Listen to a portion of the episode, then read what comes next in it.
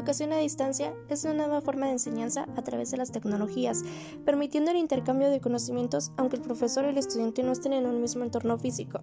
El contenido sigue siendo el mismo, lo único que cambia son los diferentes formatos interactivos para producir tu material.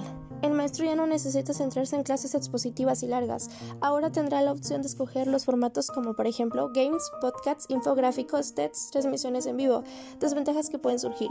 Contratiempos horarios exigen la participación en línea en horarios que es imposible estar. Dificultad de adaptación para algunas personas y la mala conexión o baja calidad del Internet.